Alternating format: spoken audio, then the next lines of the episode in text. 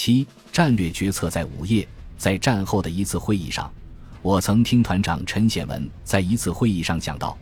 他听上面的首长讲到，这次中越边境自卫还击作战是邓小平一九七九年二月九日访美归来，中央二月十日就召开中央政治局会议讨论通过并批准了对越作战的战略决策。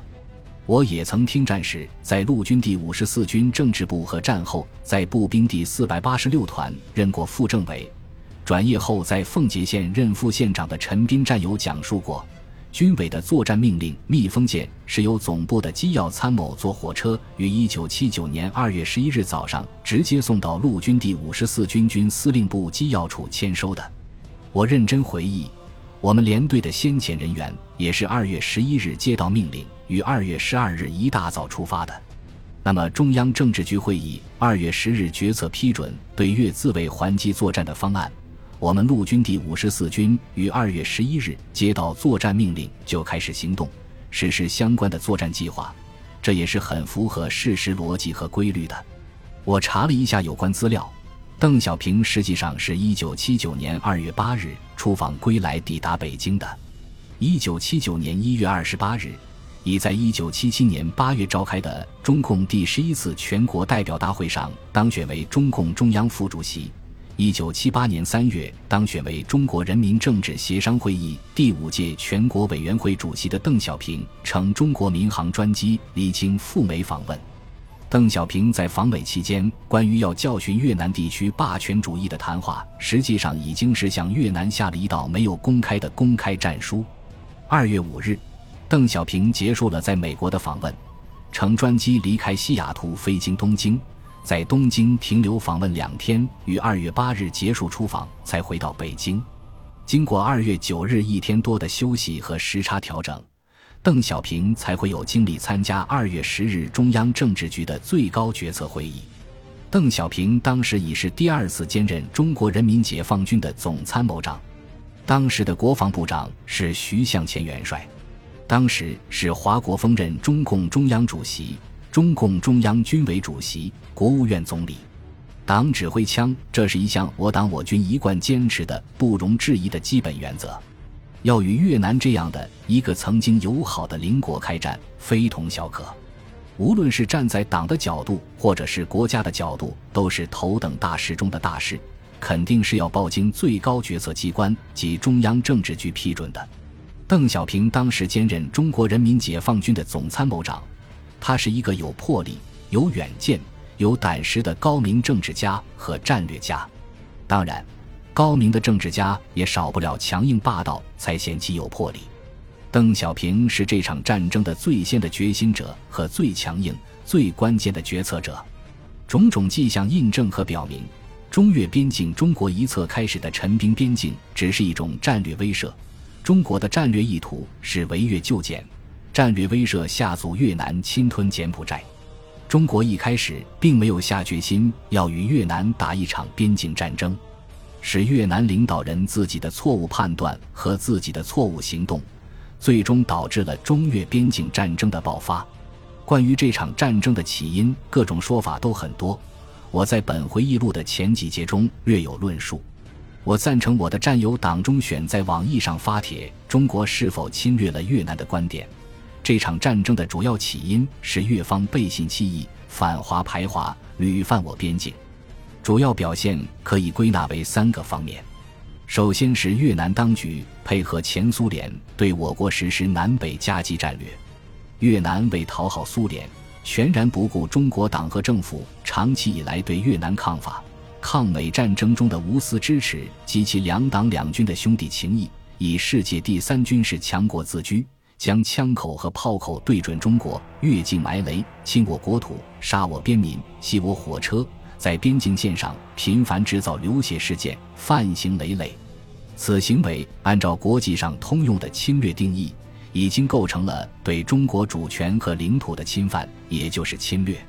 另一个表现是无情迫害，大量驱赶在越正常工作并遵纪守法的华人华侨。越南当局将成千上万的为越南社会经济建设做出重大贡献的华人华侨，从陆路运至中越边境的老街、同登、芒街等地，然后赶回中国。被赶华人华侨在离越途中受尽折磨和凌辱，被无故殴打，有的人甚至遭到越南军警开枪射击，被打死打伤。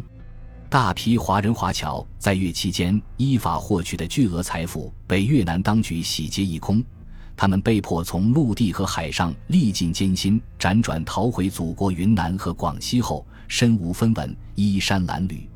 须知，一个国家的主权是否被侵犯？或者说是否被侵略，他的子民的利益，包括生命权、财富权是否得到保障，将是一个重要的指标。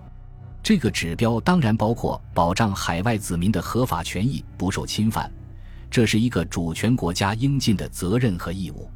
越南当局此举同样构成对中国主权的侵犯，或者说是侵略。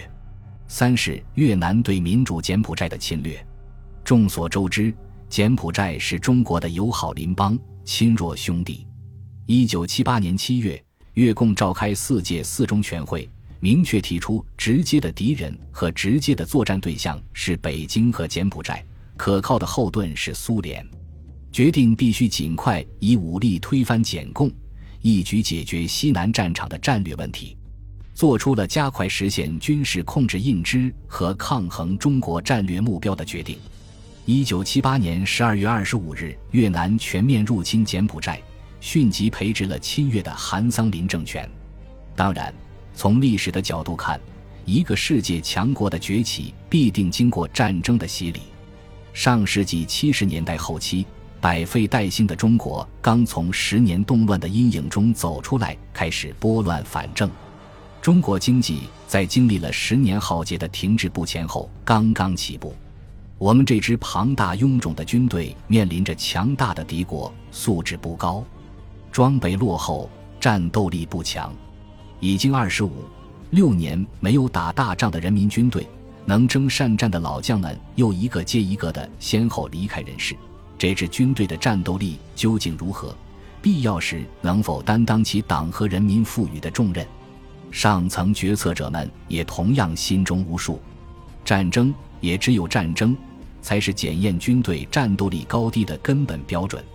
中国是一个爱好和平、重礼仪的国度，出师要有礼、有利、有节。越南公然侵吞、占领一个主权国家及亲近中国的柬埔寨国，并紧紧追随苏联而忘恩负义，与中国为敌，势必要自食其苦果。从越南领导人决心侵吞柬埔寨，并不断犯我边境的那一刻起，就埋下了中越南战争争的火种。中越边境地区的十年边境战争，越南军队给中国军队充当了十年的免费陪练。越南是一个战争潜力不足的小国，越南同时面临着中国与柬埔寨两个战场，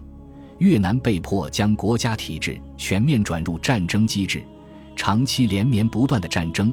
最终拖垮了越南本来就十分脆弱的国民经济，而对中国来讲，却是经济腾飞发展，国力不断增强，国际威望不断提高。最大的赢家和受益者应该是中国军队和中国人民。